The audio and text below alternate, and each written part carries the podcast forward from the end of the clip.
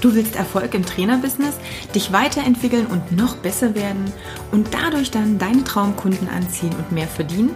Dann bist du hier genau richtig. Ich bin Katja Kraumann und ich zeige dir, worauf du dich fokussieren solltest und mit welchen Strategien du dein PT-Business aufs nächste Level bringst.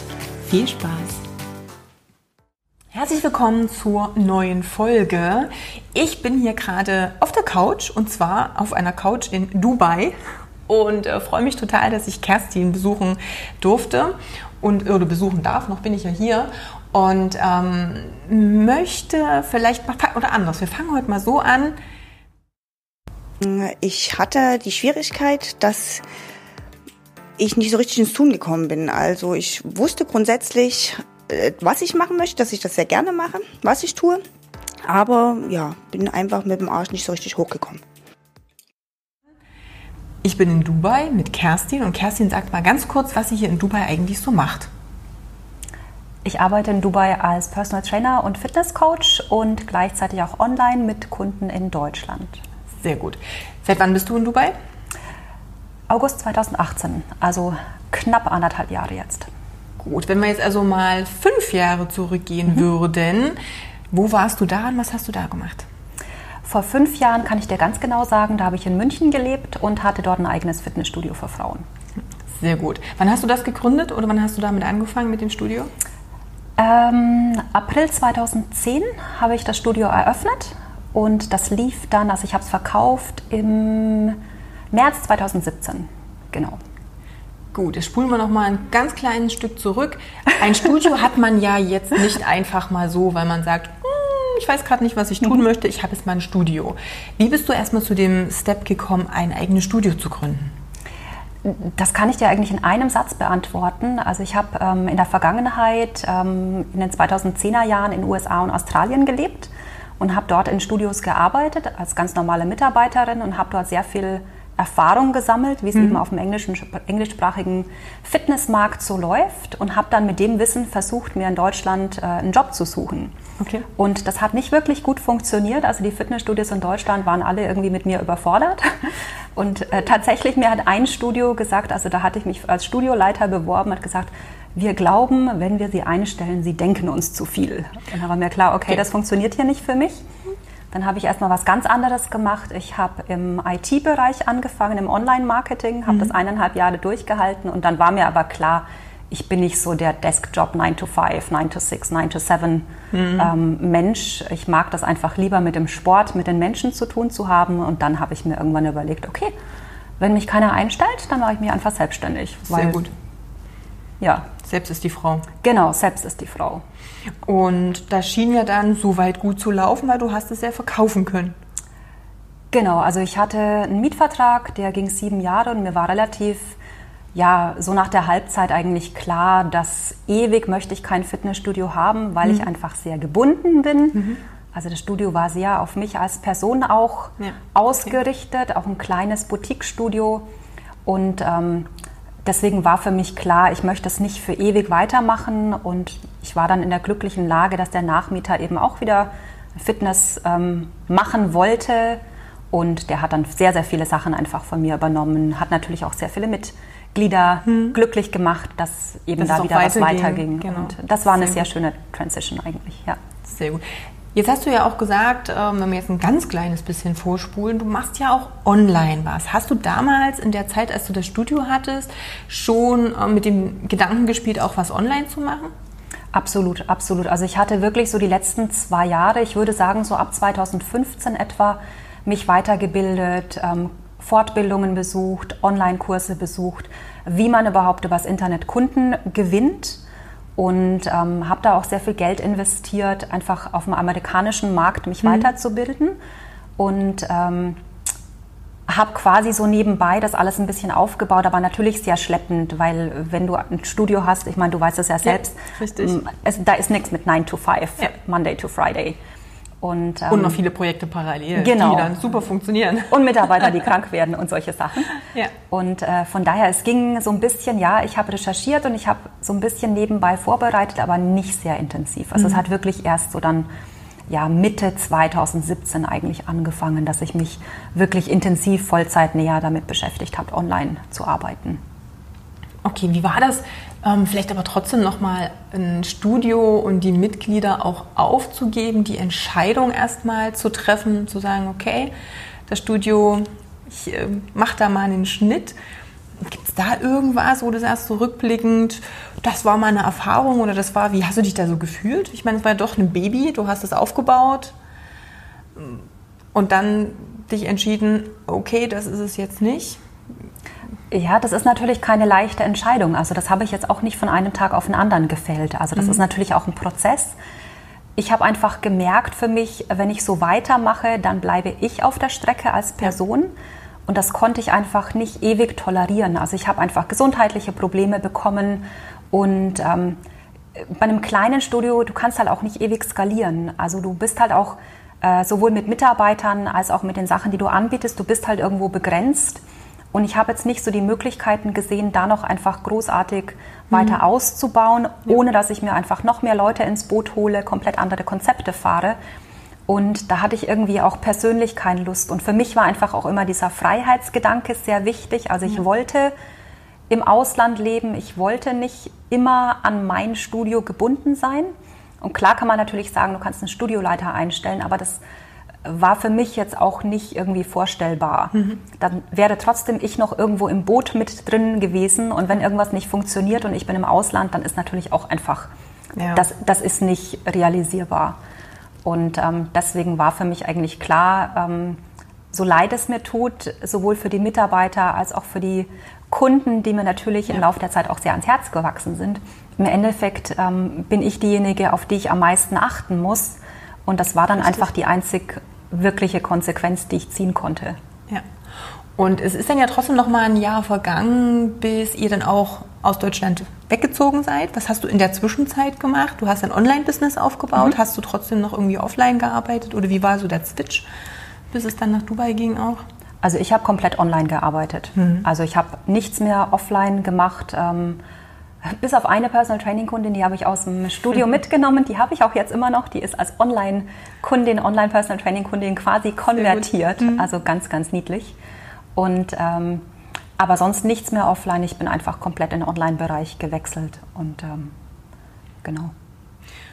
Gut, dann war der Step nach Dubai. Mhm. Einmal komplett nochmal neu angefangen und du hast es vorhin ja schon so ein bisschen vorweggenommen. Du hast ja auch letztendlich schon in Amerika gelebt, du hast schon in Australien gelebt. Jetzt Dubai, zwischendurch Deutschland, also doch auch immer wieder neues Umfeld, neuer Freundeskreis, neues Arbeitsumfeld, irgendwie trotzdem. Ähm, wie war so der Switch für dich, dann nach Dubai auch zu gehen? War ja in erster Linie aufgrund des Jobs deines Mannes auch, mhm. aber letztendlich, ja, du, dein Job, deine Persönlichkeit hängen da mit dran. Wie war da so dieses Einfinden in eine komplett andere Welt jetzt mal wieder? Also vom Arbeiten her war es jetzt gar kein Problem, weil ich ja die Jahre davor schon vorgearbeitet hatte. Ja. Also ich hatte ja mein Online-Business. Das heißt, im Endeffekt habe ich eigentlich nur meinen Laptop von München mhm. nach Dubai transferiert. Zuzüglich jetzt natürlich ein bisschen Zeitverschiebung, was die Sache nicht unbedingt einfacher macht, wenn man mhm. mit Kunden zu tun hat. Das stimmt, ja.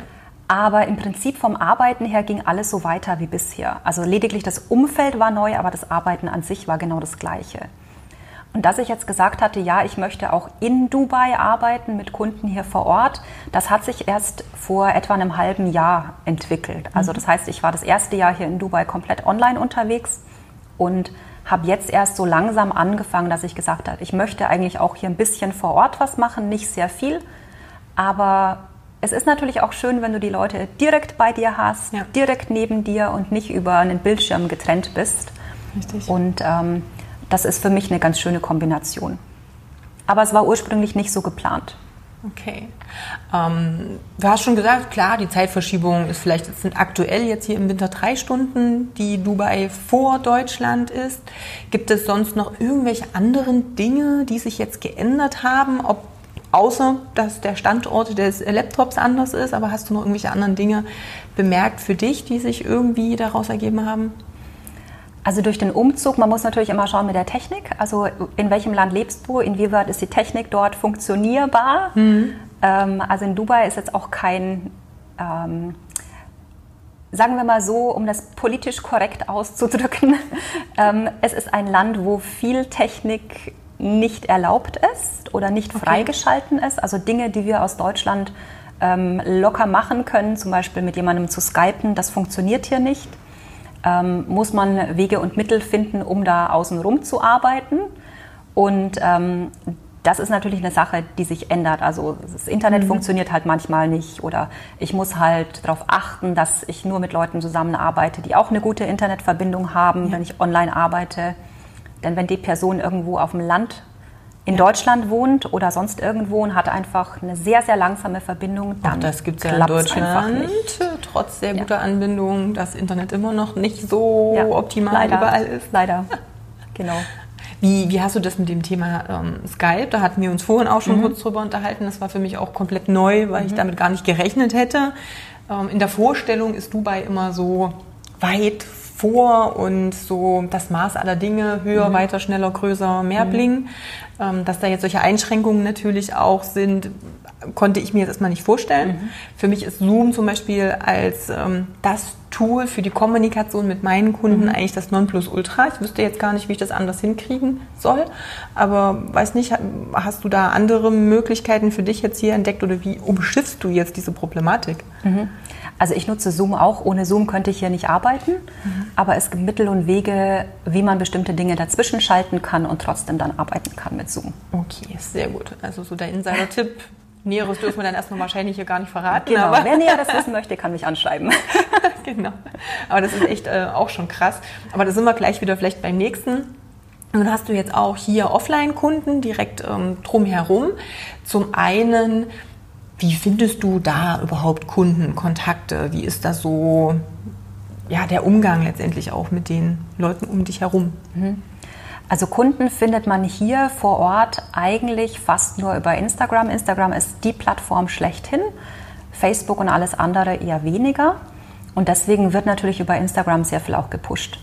Also das ist so für Dubai meine Plattform eigentlich, wie ich Anfragen bekomme. Also ich arbeite in einem Studio, ähm, in einem kleinen Boutique-Studio hier noch, unterrichte Kurse dort und da ist es mir natürlich relativ egal, wie die ihre Kunden bekommen. Ja. Aber auch dort ist auch Instagram. Also wir müssen ständig als Trainer immer irgendwelche Videos kurz drehen oder die kommen rein in den Kurs und drehen irgendwelche Videos ganz kurz, damit sie einfach das Material dann aus Ja. posten können. Also ganz normal. Okay. Ähm, was hast du so für Kunden, die sich Personal Training, sind das, keine Ahnung, Touristen, die jetzt im Urlaub sind? Sind das Leute, die hier arbeiten? Sind das Einheimische? Wie muss man sich das vorstellen, so als Personal Trainings Klienten? Wer, wer, wer ist das so alles? Also für Dubai sind es natürlich Leute, die hier wohnen. Also ich würde grundsätzlich gerne auch mit Touristen zusammenarbeiten, aber das ist in der Regel nicht so der Fokus, den man hat, wenn man in Urlaub fährt. Ja. Also Ja. Wenn die Zuhörer jemanden kennen, der nach Dubai fährt, die dürfen sich gerne an mich wenden. Ich mache dann gerne mal einen Workout am Strand mit denen. Also Sehr gut, das, es gibt super Okay. schöne Locations hier, wo man trainieren Das kann. ich, ja. Aber ähm, nein, in der Regel sind es wirklich Leute, die einfach hier wohnen, andere Expats und ähm, ja, die nicht so gerne ins Fitnessstudio gehen und einfach so ein bisschen ja, außerhalb des normalen Fitnessstudio-Alltags trainieren wollen. Bei mir im Hotel, wir sind ja jetzt hier ganz klassisch als Pauschalurlaub äh, gebucht, weil ich erstes Mal Dubai ist immer so ein bisschen schwierig, wenn man sich noch gar nicht auskennt. Dachte ich mir, ich buche jetzt erstmal alles, was soweit safe ist, dass ich versorgt bin. Ähm, es gibt auch ein Gym und es gibt auch, man kann auch dort Personal Training buchen. Die haben ihre Preise auch ganz gut klar. Nun weiß ich überhaupt nicht, ähm, inwieweit das, also ich glaube, da kostet die Stunde 800 ähm, Dirham. Das ist ordentlich. Ja, deswegen habe ich dann auch so gedacht, so, okay, das ist doch mal ein guter Preis für Personal Training, wenn ich das mal mit Deutschland vergleiche. Mal so zum, äh, für die Umrechnung. Ich glaube, da der Wechselkurs aktuell ist, glaube ich, 1 Euro sind so 3,8. Durch vier Teilen. Genau, im gut, ja. Groben. Ich versuche es auch immer, weil mit 3,8 ohne Taschenrechner so gut ist mein Kopfrechnen dann auch nicht mehr. Aber so durch vier rechnen, das heißt, da sind wir ja auch schon so bei um, ungefähr 200 Euro die Stunde bei mir im Hotel. Ähm, wie ist das so hier gang und gäbe? Wie ist da so der Durchschnitt? Kannst du da so eine Pi mal Daumen Hausnummer sagen, was da so okay ist oder was da so ein gutes Mittelmaß wäre? Also Tendenz ist so, wenn jemand im Studio trainiert, also in einem kleinen Boutique-Studio oder so, oder in den Pilates-Studios, wo ich jetzt so unterwegs bin, oft, Äh, eine Einzelstunde kostet meist immer so 350 Dirham, mhm. 370 manchmal, so um den Dreh. Und dann gibt es natürlich immer Packages, wie überall. Wenn du dann 10 Stunden mhm. kaufst, ist es natürlich immer günstiger. Da bist du dann meist so im Boutique-Pilates-Bereich, so zwischen 3200, 3100 Dirham. Und ähm, das sind so tendenziell die Ballparks. Mhm. Okay. Hast du, wenn du jetzt privat äh, das anbietest, also jetzt losgelöst von dem Studio, mhm. ist es bei dir da anders? Hast du da Probleme, die Preise durchzusetzen oder ähm, orientierst du dich in ähnlichen Bereichen? Ja, logisch, die, die Kunden wollen hier immer verhandeln. Also das gehört zur okay. Natur ja, der stimmt, Menschen natürlich dazu. Hier auch in arabischen also Bereichen. Die, du, die, die, müssen gar nicht arabischer Herkunft sein. Also jeder möchte hier in Dubai immer alles günstiger bekommen. Aber okay. ich glaube, das ist in Deutschland auch nicht anders. Nur verhandeln die halt hier auch wirklich. Also die, okay. du sagst denen dann, das ist der Preis für zehn Stunden und dann kommen die an, okay, ich mache das, wenn ich das und das zahlen kann. Und dann musst du halt überlegen, okay, möchte ich das jetzt so annehmen oder verhandle ich noch ein bisschen hin mhm. und her oder ähm, ist das für mich nicht okay? Also am das besten gleich höher ansetzen, damit du verhandelst. Absolut, Na, das mache ich tatsächlich. Du wirst lachen. Ja, gut, anders geht es ja gar nicht. Wenn das jetzt so die Mentalität ist. Klar. Das ist hier ja. natürlich eh so. Also zum ja. Reiseführer bekommt man gesagt, ist ja. drauf einstellen und hm. bis auf der Mall ist es sowieso eher Verhandlungsbasis alles so ein bisschen. Immer, ja. Okay. Ähm, ist natürlich jetzt immer schwierig. Ne? Wir haben vorhin auch sehr viele Privatgespräche schon mal geführt vor dem Podcast. So ein paar Sachen weiß ich jetzt schon. Ähm, deswegen trotzdem nochmal so die Frage, wie ist das von der Mentalität hier so? Wie ist so der ähm, wie viele Kulturen gibt es? Wie ist das Leben so in Dubai grundsätzlich, so von den Menschen her gesehen? Also es ist ein sehr buntes Leben. Also es leben, soweit ich das weiß, fast 200 unterschiedliche Nationen hier und natürlich sehr friedlich. Ähm, man muss natürlich dazu sagen, es ist jetzt auch keine, kein, kein freier Staat. Also es ist natürlich alles von oben auch ein mhm. bisschen vorgegeben. Es findet sehr viel Videoüberwachung statt, aber das Zusammenleben der Menschen ist wirklich sehr, sehr freundlich und jeder geht sehr nett mit dem anderen um und alle grüßen sich und also es ist eine gewisse Herzlichkeit mhm. da. Also es ist ein sehr angenehmes Leben hier und ähm, ja, jeder versucht wirklich dem anderen auf, auf guter Basis entgegenzukommen. Ähm, gibt es, ich weiß nicht, gut, ihr seid als ihr hergekommen seid, gut, Martin hat seinen Job, aber wie hast du die ersten Kontakte privat auch geknüpft? Ich meine, gerade wenn so viele unterschiedliche Nationen auch draußen rumlaufen, ähm, wie findet man so den Einstieg? Mhm. Das ist hier interessanterweise extrem leicht. Also ich hatte ja schon gesagt, ich habe im Ausland schon mhm. gelebt. Ähm, da gab es natürlich so viel mit Apps und so weiter noch nicht. Also jetzt hier in Dubai ist wirklich, es gibt eine App und die gibt es auch in Deutschland, die nennt sich meetup.com. Mhm. Weiß nicht, ob du das kennst. Nee, also es ist ein, ist ein, Portal, wo jeder eine Gruppe gründen kann. Und da gehst du einfach, cool. meldest du dich an, kostet auch nichts. Und dann sagst du, ich wohne in Dubai und ich habe Interesse für XYZ. Ja? Du gibst dann deine Interessen an, dann werden dir Gruppen vorgeschlagen und dann kannst du dort Mitglied werden. Mhm. Und dann gibt es immer wieder Veranstaltungen dieser Gruppen. Und die kannst du dann ähm, besuchen oder nicht besuchen. Das ist dir dann überlassen. Und so lernt man natürlich extrem leicht Leute kennen, hm. die ähnliche Interessen haben wie man selbst. Also ich zum Beispiel interessiere mich eben sehr für Outdoor-Aktivitäten, also für Wandern zum Beispiel. Das heißt, ich bin logischerweise in einigen von Wandergruppen drin. Und dann geht man halt auf Wanderungen mit den Leuten und lernt sich dann so kennen. Cool. Ich, ich selbst habe auch drei Gruppen auf meetup.com mittlerweile für Dubai und für verschiedene Aktivitäten, weil ich eben auch gerne dann selbst bestimmen möchte, was mhm. ich wann mache. Also ich habe zum Beispiel eine Pilates-Gruppe, die trifft sich immer am Strand. Da können dann Leute dazukommen und sagen, hey, ich möchte gern diesen Kurs mit besuchen und dann kommen die eben zu meinem Meetup. Ja. Und so lernt man einfach sehr leicht Leute kennen, weil dadurch, dass so viele Leute für eine begrenzte Zeit hier auch in der Stadt sind, mhm. ist jeder ja irgendwie in der gleichen Situation, muss quasi ja. neue Leute kennenlernen, sonst wird es einfach langweilig.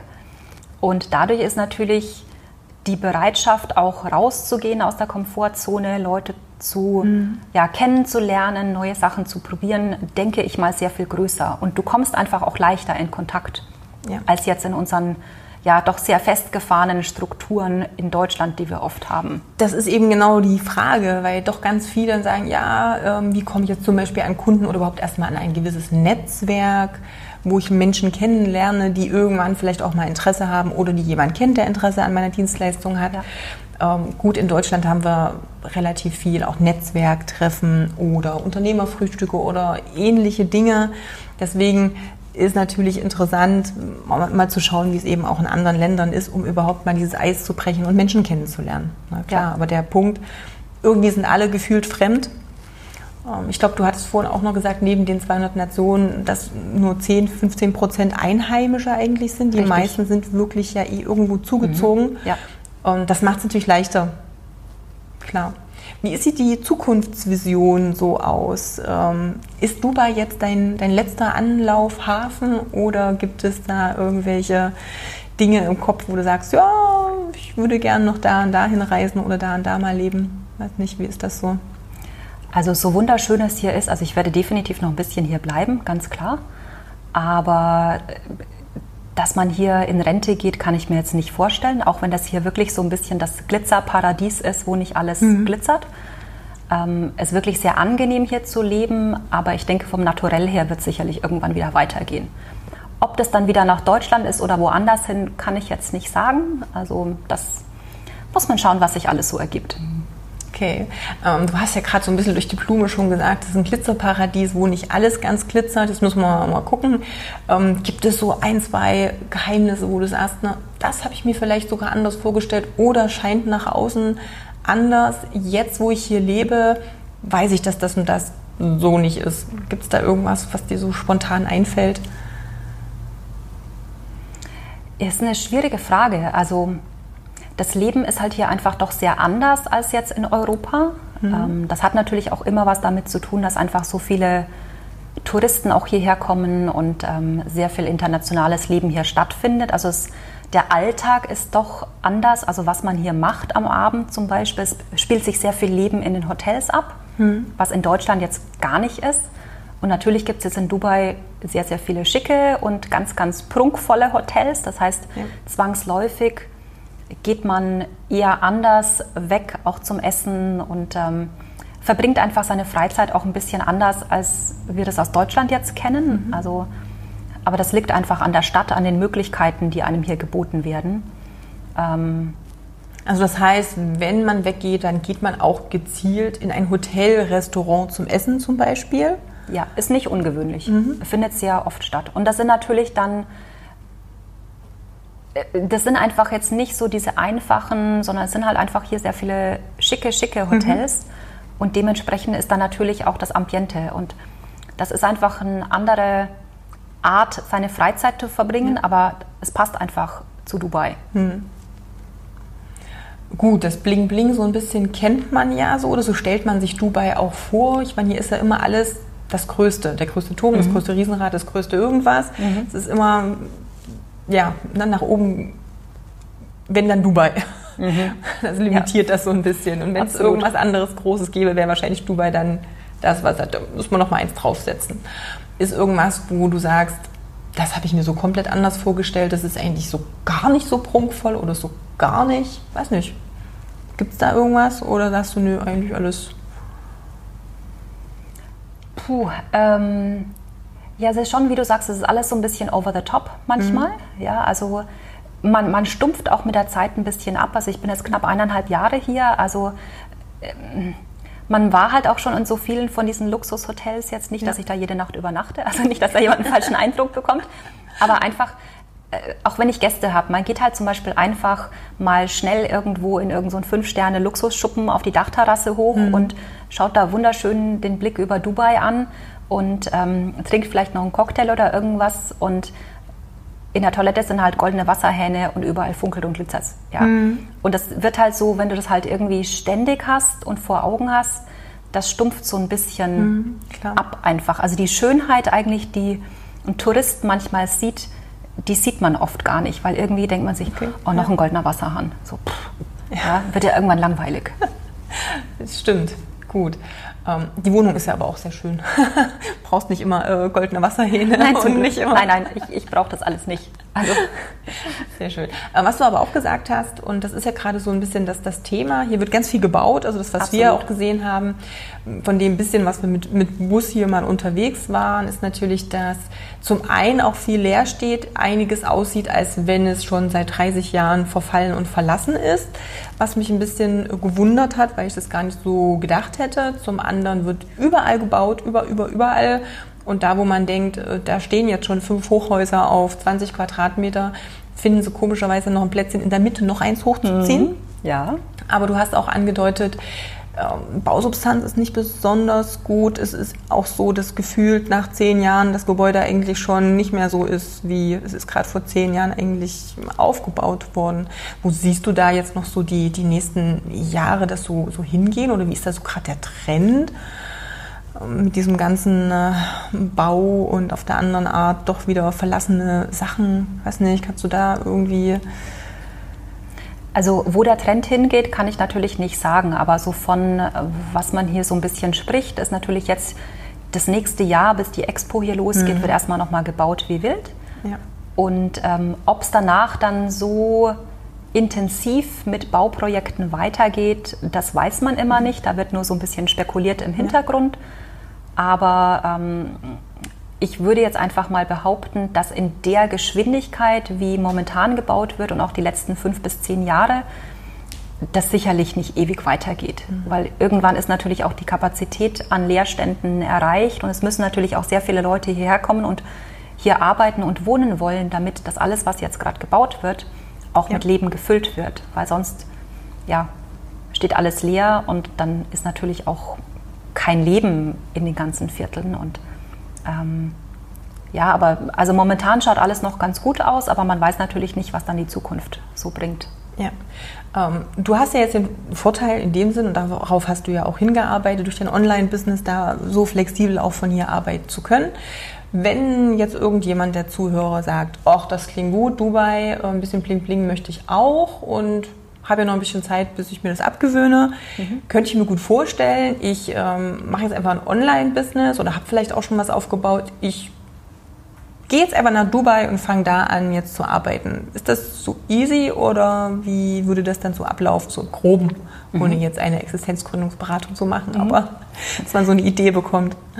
Also ganz so leicht ist es nicht. Also das Erste, was man natürlich bedenken muss, ist, man braucht ein Visum, damit man mhm. überhaupt länger als 30, 60 oder 90 Tage da bleiben darf. Das kommt immer auf die Staatsbürgerschaft an. Und wenn ich eben kein Visum habe, ähm, also kein, kein Aufenthaltsvisum, dann muss ich natürlich nach dieser Zeit wieder gehen, außer ich gehe jeden Monat über die Grenze in den Oman, reise dort kurz aus, lasse mir einen neuen Stempel bei der Einreise geben, dann kann ich wieder hierher. Ob das natürlich auf Dauer so befriedigend ist, das äh, sei jetzt mal dahingestellt. Mhm. Ähm, es kostet natürlich hier auch ein bisschen ähm, was, um überhaupt den Alltag so zu bestreiten.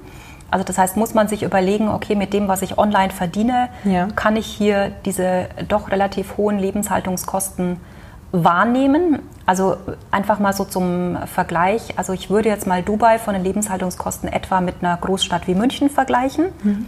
Also ist in etwa ähnlich. München ist ja auch auf einem relativ hohen Niveau. Ja. Und ähm, also von daher, das ja, hält sich etwa die Waage.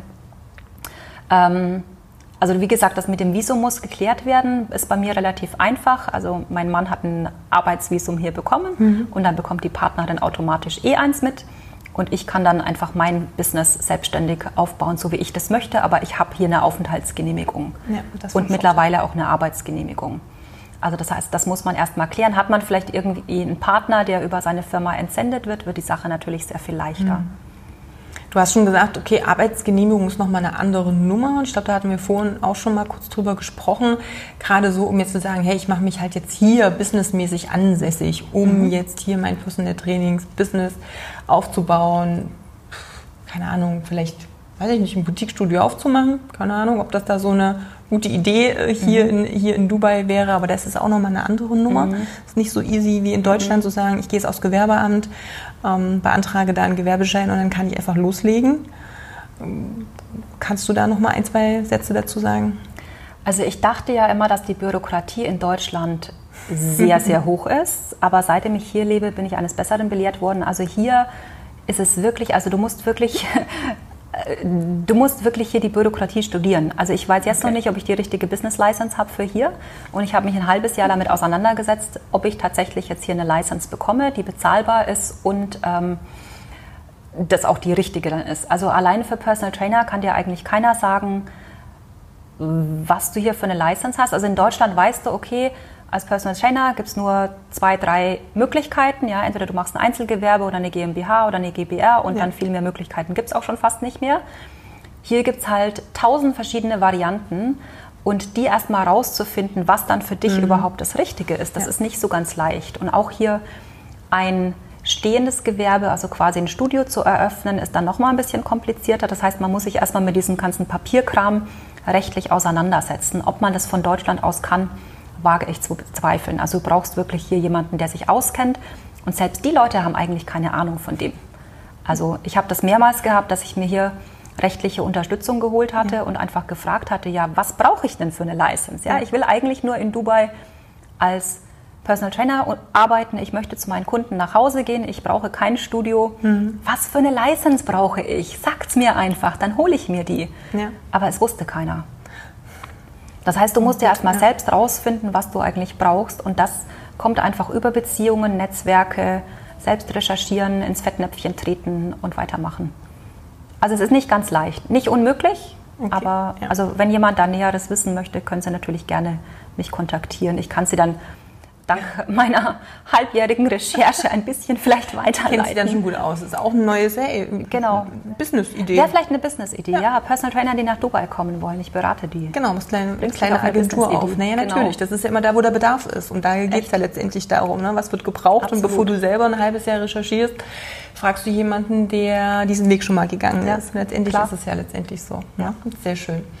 Gut, ähm, das heißt mal zusammenfassend so für mich, ähm, cool fand ich die Geschichte mit, äh, du hast dich gerade durch die Arbeit auch in Amerika und Australien doch auch sehr weiterentwickelt. Genau, stimmt, das ist mir vorher noch eingefallen. Ähm, was waren denn vielleicht noch mal so die ein, zwei Sachen, die du da mitgenommen hast, wo du dann auch das Gefühl hattest, in Deutschland einfach der Zeit ein bisschen voraus zu sein und was auch so ein bisschen dahinter ja, Hinderungsgrund war, dass du da easy den Job bekommen hast. Mhm. Das hätte mich jetzt auch noch mal interessiert, weil es ist ja schon so, wir orientieren uns ja auch gerne am amerikanischen Markt. Das ist ja auch gut so. Nicht alles ist immer eins zu eins umsetzbar, weil auch die Mentalitäten natürlich ein bisschen anders sind. Aber gerade auch im Businessbereich ist es ja schon so, dass es was ist, wo man nach vorn gucken kann und schauen kann, hey, so ein bisschen die Glaskugel für Deutschland, so in die Richtung könnte es vielleicht mal in fünf Jahren, in zehn Jahren gehen. Gibt es da noch so ein paar Sachen, die du im Kopf hast, wo du sagst, da war ich derzeit irgendwo durch die Erfahrung, die ich gemacht habe, voraus? Ja, absolut, absolut. Also von den Trainingsgeräten her zum Beispiel, also ich war, in, äh, ich war im Ausland von 2001 bis 2008 und da ist gerade so dieses ganze Functional Training aufgekommen. Ja. Ähm, also so ja. TRX und Kettlebells und ähm, äh, Bosu, also diese ganzen wackeligen Untergründe mhm. und so weiter. Und ich war sehr stark, also ich habe mich immer schon für TRX interessiert. Das ist so eins meiner liebsten Trainingsgeräte mhm. persönlich und auch für meine Kunden. Und ähm, das war zum Beispiel, als ich dann mein Studio 2010 eröffnet habe, war ich in München tatsächlich das erste Studio, das TRX in Kursform angeboten hat. Und ähm, da würde ich schon sagen, das hat mich einfach, ja, also von den Erfahrungen, die ich dort gemacht hatte, habe ich natürlich versucht, die wieder nach Deutschland auch zu integrieren. Ja. Auch dieses ganze Functional Training. Ich, ich, weiß nicht, ob man das vor 2010 so schon gemacht hatte. Also in den Studios, ja. wo ich trainiert hatte, kam mir nee, das eher immer nicht wirklich, ja. als nicht existent vor. Und auch zum Beispiel diese, ja, dass du dich einfach sehr auf den Kunden fokussierst und der Kunde quasi nicht nur eine Nummer ist, die jeden Monat zahlt, sondern die auch eine Persönlichkeit hat. Das fand ich auf dem deutschen Markt, gerade in großen Studios, immer auch war einfach nicht existent und ich kannte das eben aus dem Ausland, dass auch ein großes Studio, also ich habe wirklich in sehr großen Studios gearbeitet mit Tausenden von Mitarbeit äh, Mitgliedern, ähm, dass die jeden Kunden auch mit dem Namen kannten und angesprochen mhm. hatten. Und ähm, das habe ich natürlich dann auch versucht, so ein bisschen mitzunehmen und ähm, auch Bootcamp zum Beispiel. Ich habe in Australien sehr viel Bootcamp im Studio unterrichtet. Das kannte ich Anfang der 2010er Jahre in Deutschland nicht. Mittlerweile gibt es das natürlich überall, aber Klar. damals würde ich schon sagen, dass wir so eines der ersten Studios waren, die das auch etabliert hatten. Also es macht halt auch letztendlich immer wieder Sinn, glaube ich, mal über den Tellerrand zu schauen. Jetzt nicht nur was Deutschland anbelangt, sondern eben auch zum Beispiel Amerika und so mal äh, meine Idee davon zu bekommen, wo die Reise vielleicht auch noch hingehen könnte.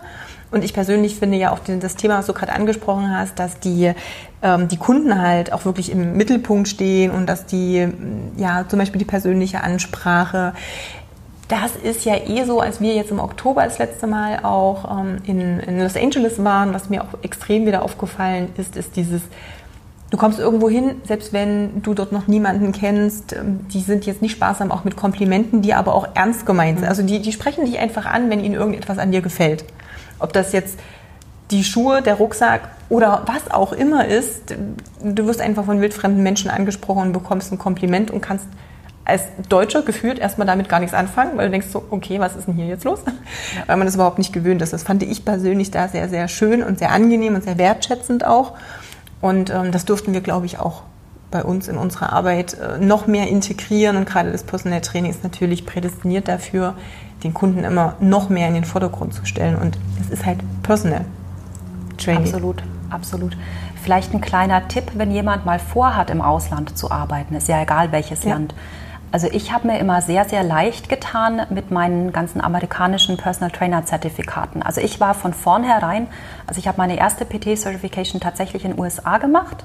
Das war ähm, von ACE damals, ähm, American Council on Exercise. Und die haben mir in allen Ländern, die ich ähm, war, sind immer anerkannt worden. Also mhm. du musst mhm. ja, wenn du umziehst, ja. auch oft, um dann arbeiten zu können, auch wenn es nur in einem Studio ist, vorweisen, dass du quasi so und so viele Trainerscheine hast und so weiter. Und hast du jetzt was vom amerikanischen Markt, ist mir das immer sehr, sehr leicht gefallen, mhm. weil es einfach international bekannt ist. Ja. Ich konnte zum Beispiel mit meinen deutschen Zertifikaten, die ich so in den letzten Jahren gemacht habe, immer nichts anfangen. Weil erstens mal ist es auf Deutsch, ja. kann wieder kein Mensch. Zweitens mal kennt die Organisationen immer keiner. Mhm. Aber hast du jetzt zum Beispiel, ich habe meine Pilates Certification von ähm, Stott Pilates, das ist international Name. Und da weiß jeder, wenn ich jetzt wieder umziehe, aha, okay, das hat Hand und Fuß, da ist die und die Ausbildung ja. dahinter. Habe ich jetzt irgendwie eine Pilates Certification aus Deutschland von was weiß ich wem, die mag genauso fundiert und toll sein, genau. aber die kennt halt kein Es interessiert Mensch. dann am Ende niemanden, ja. wenn die nicht wissen, was das ist, wer das ist, wer dahinter steckt. Genau, genau also deswegen das, solche Certificates sich einfach anzueignen, wenn jemand mal im Hinterkopf hat, Mensch, ich würde vielleicht gerne mal im Ausland arbeiten, ja. dann äh, schadet es sicherlich nicht, sich da ein bisschen einfach ja, auch. Also das ist ein ganz wertvoller Märkten. Tipp natürlich, denn gerade diese Arbeitsgenehmigung, die ganz oft auch irgendwo ähm, ja, Grundvoraussetzung ist, die muss ich natürlich bekommen, wenn ich nicht gerade, weiß ich nicht, vielleicht ein abgeschlossenes Studium XY habe. Es ist vielleicht nochmal eine andere Nummer, weiß ich jetzt nicht. Aber so als normaler Trainer, vielleicht auch sogar als Quereinsteiger, ist ja eh immer eine ganz heikle Nummer. Denn wenn ich dann wirklich nur irgendeine B-Lizenz XY habe, wird es wahrscheinlich schwierig. Gibt es sonst noch irgendwelche anderen Tipps, wenn dir das gerade so gut eingefallen ist? Da wäre ich jetzt gar nicht drauf gekommen, danach zu fragen, wo du sagst, okay, wenn man jetzt im Ausland, egal wo, ähm, arbeitet, das wäre noch wichtig oder so ein Tipp für jemanden, der sagt, ich gehe den Schritt, na, Sprachkenntnisse schaden immer nie. Also ja. wenn du irgendwo arbeiten möchtest, da musst du natürlich ein bisschen, also wenn du jetzt in einem Land arbeitest oder arbeiten möchtest oder vielleicht auch auf einem Clubschiff oder vielleicht möchte jemand mal beim Robinson Club arbeiten. Mhm. Die Unterrichtssprache ist natürlich in der Regel immer Englisch. Das heißt, Sprachkenntnisse aufpolieren schadet natürlich nie. Ja. Ja, und auch vielleicht auf dem Niveau, dass ich unterrichten kann. Also ich habe zum Beispiel das sehr gemerkt, ich habe mich nicht getraut, am Anfang hier in Dubai auf Englisch zu unterrichten und mhm. habe das ja jahrelang in der Vergangenheit schon gemacht. Also ich habe in, in ja. Australien unterrichtet, ich habe in USA unterrichtet, aber dazwischen waren halt zehn deutsche Jahre. Mhm. Und ich habe dieses Unterrichten komplett verlernt. Jetzt ist mein Englisch wirklich ein gutes, aber dieses Unterrichten, ich habe mich einfach nicht getraut hier. Und es hat einiges an Überwindung und in den eigenen Hintern treten gekostet, um wirklich an die Öffentlichkeit zu gehen. Das Ding ist ja auch alleine, das Unterrichten ist ja selbst in Deutsch anders als es miteinander unterhalten, denn Natürlich. diese Cues zu geben Klar. und die Klar. Anweisungen in Bezug auf die Übung, die Übungsausführung, die Körperwahrnehmung, das ist ein anderes oder eine andere Sprache als die Umgangssprache, erstmal unabhängig davon, ob das in der eigenen Sprache ist oder ja, in der Fremdsprache. Also selbst da gibt es äh, in Deutschland extra Seminare dafür, wo man lernt, wie man gut unterrichtet oder bestimmte Sachen anleitet. Also von daher auch nochmal ein guter Hinweis. Ja, und dann macht es wahrscheinlich dann eh Sinn in der Kombination auch mit einer Lizenz, da man da wahrscheinlich nochmal ein bisschen mehr mitkriegt, als ja, wenn man es auf dem deutschen Markt hat. Sehr gut. Gut. Irgendwas, was wir vergessen haben, wo du sagst, Mensch, das fällt mir jetzt gerade noch ein und wäre äh, total interessant für diejenigen, die jetzt hier gerade auch zuhören. Gibt es irgendwas, was wir komplett, was ich total vergessen habe zu fragen oder irgendwas, wo du sagst, Mensch, das wäre nochmal so äh, eine wichtige, ein wichtiges Learning aus deiner Erfahrung der zumindest letzten vier Länder, die wir jetzt hier schon mal kurz angerissen haben, so aus deiner Erfahrung im Sport- und Personal Trainingsbereich? Also ich denke einfach, wenn jemand gerne im Ausland leben möchte, ist natürlich alles, was im Sportbereich ist, eine gute Möglichkeit, weil das ist ein, es hat so eine internationale Sprache. Ja, es ist ein Job, den kannst du relativ leicht in sehr, sehr viele Länder transportieren. Ja. Ist jetzt nicht, als wenn du Jura studiert hast und du darfst dann oft nicht arbeiten, weil es ein unterschiedliches Genau. Recht hat. Also das heißt, allein vom Training her ist es sehr leicht, irgendwo mitzunehmen. Du musst halt einfach nur schauen, was sind dort die Voraussetzungen, was sind die Gegebenheiten. Bist du jemand, der gerne in einem Studio arbeitet, dann musst du natürlich in ein Land gehen, wo es auch Studios gibt. Dann nützt es dir nichts, wenn du nach Pakistan gehst, weil da gibt es vielleicht nur ein Studio in der ganzen Stadt und das ist vielleicht auf einem Standard, wo du nicht arbeiten möchtest. Muss man ja alles irgendwie bedenken. Richtig, ja. Aber wenn jemand im Ausland arbeiten möchte, ich kann es nur empfehlen, es ist so eine Bereicherung für das eigene Wissen und ja, einfach für den eigenen Horizont und die Weiterbildung und alles. Also wenn da jemand ein Fable dafür hat, auf alle Fälle schauen, wie kann ich es möglich machen. Und es gibt so viele unterschiedliche Möglichkeiten. Man muss ja nicht gleich komplett seine Zelte in Deutschland oder Österreich oder so abbrechen. gibt ja. Ja. viele Möglichkeiten, dass man auch saisonal irgendwo arbeiten kann. Also es sei jetzt auf besagten Schiffen oder in irgendwelchen Clubs oder eine Saison irgendwo im Zillertal in irgendeinem Fünf-Sterne-Hotel. Gibt ja tausend Möglichkeiten. Ja. Und da einfach mal schauen. Und also ich würde es jederzeit wieder machen und ich kann eigentlich nur empfehlen, dass man, dass man es macht, wenn man gerne mal ein bisschen internationale Luft schnuppern, schnuppern möchte. Sehr schön. Prima. Gut, vielleicht nur noch mal so für mich die Frage, so für dein Online-Business, hast du da so eine große langfristige Vision oder wo soll das mal in 20 Jahren sein? Keine Ahnung, hast du dir da schon mal Gedanken drüber gemacht? Gerade so in dem Online-Bereich ist mal unabhängig davon, wo du dann vielleicht auf der Welt lebst. Aber gibt es da irgendwas, wo du sagst, das habe ich vielleicht noch vor, beruflich mal zu erreichen oder mit dem Business zu erreichen? Also ich würde gerne als Experte wahrgenommen werden, also mit allem, was so dazugehört. Also dass man natürlich logischerweise ein Buch geschrieben hat und einfach, wenn so ein Stichwort fällt, ist ja oft so, du hörst irgendwie ein Stichwort und dann weißt du sofort, ah, das ist die Person. Ja. Und ähm, das würde ich total gerne schaffen. Schauen wir mal, wie es in 20 Jahren ausschaut. Sehr gut. Ähm, vielleicht noch so zwei, drei Sachen zu dir, wie man dich erreicht, was du eigentlich hauptsächlich jetzt ähm, auch so machst, was deine Zielgruppe ist, dass man auch noch mal ein bisschen gucken kann, wie du so unterwegs bist. Darfst dich also quasi jetzt gerne auch so noch mal vorstellen, dass wir da noch mal ein paar Infos haben und wie man dich kontaktieren und erreichen kann. Also vom Training her ist meine Zielgruppe eindeutig weiblich, mittleren Alters, die nicht so sportaffine Person, die äh, ja sehr wenig Zeit hat, nicht gerne ins Fitnessstudio geht, aber trotzdem das Gefühl hat, sie sollte mal ein bisschen was tun, aber irgendwie nicht so wirklich hoch vom Sofa kommt. Das ist so meine liebste Person. Also ich arbeite ungern mit Spitzensportlern und Leuten, die sich von alleine motivieren können. Die dürfen dann gerne zu anderen Kollegen gehen, aber zu mir alle, die immer so ein bisschen, nee, Sport mache ich eigentlich nicht so gerne, sagen.